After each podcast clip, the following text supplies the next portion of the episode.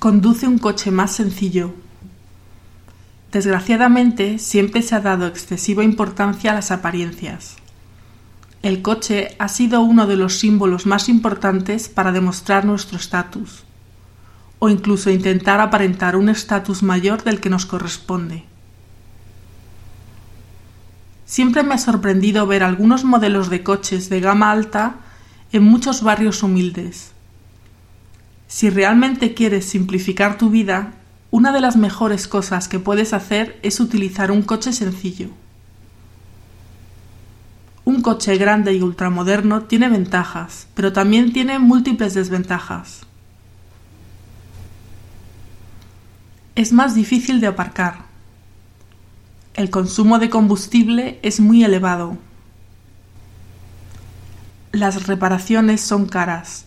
Incluso las piezas sencillas son caras. Parece que van relacionadas con el precio del coche.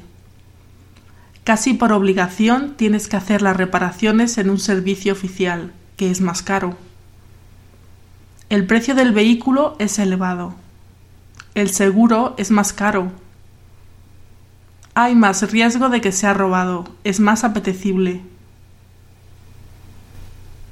Hay que pensar muy bien el uso que se va a dar al coche. Viajes cortos o largos.